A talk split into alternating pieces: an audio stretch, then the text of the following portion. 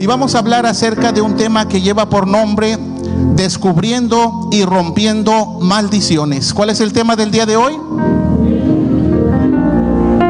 Muy bien. En lo que encuentra la cita, quiero decirle que las maldiciones o la rebeldía contra Dios pueden extenderse. Y dice la Biblia que hasta la tercera y cuarta generación. Leo la palabra, sígame con su vista y la leo en el nombre del Padre, del Hijo y del Espíritu Santo.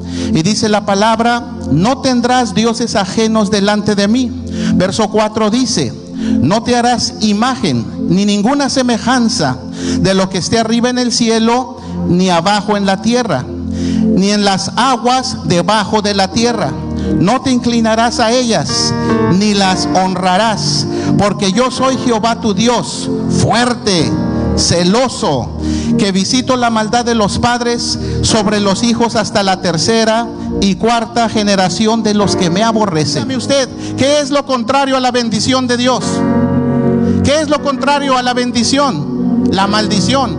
Y mire, unos van hasta otro extremo, van a los nightclubs, van a las cantinas en donde les echan ahí una porción mágica, incienso de lindo y muchas cosas más para que supuestamente les pueda ayudar. ¿Y qué está trayendo a su casa?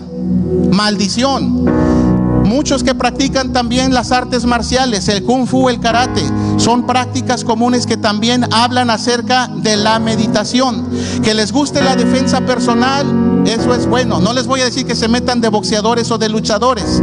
Hay cosas que son un deporte de defensa personal, pero cuando ya hay un deporte que tiene como doctrina ciertas prácticas de meditaciones o oraciones prácticas, yo le digo, apártese de eso en el nombre de decirle que no es así, mi amigo, no es así, hay que examinar nuestra vida. Hay gente que no dura en los trabajos, no hay un trabajo en el cual puedan durar, porque luego luego los despiden. Hay familias en donde todas las mujeres son solas. La tía le llegó el divorcio, la otra tía le llegó el divorcio, la mamá la sobrina, la prima, todas.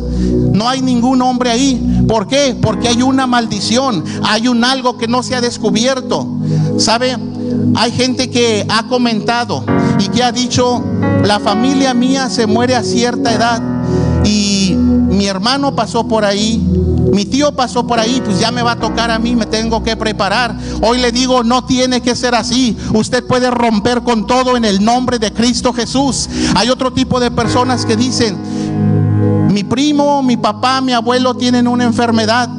A cierta edad le dio y ya me va a tocar a mí. Hoy yo le digo, rompa con eso en el poderoso nombre de Cristo Jesús.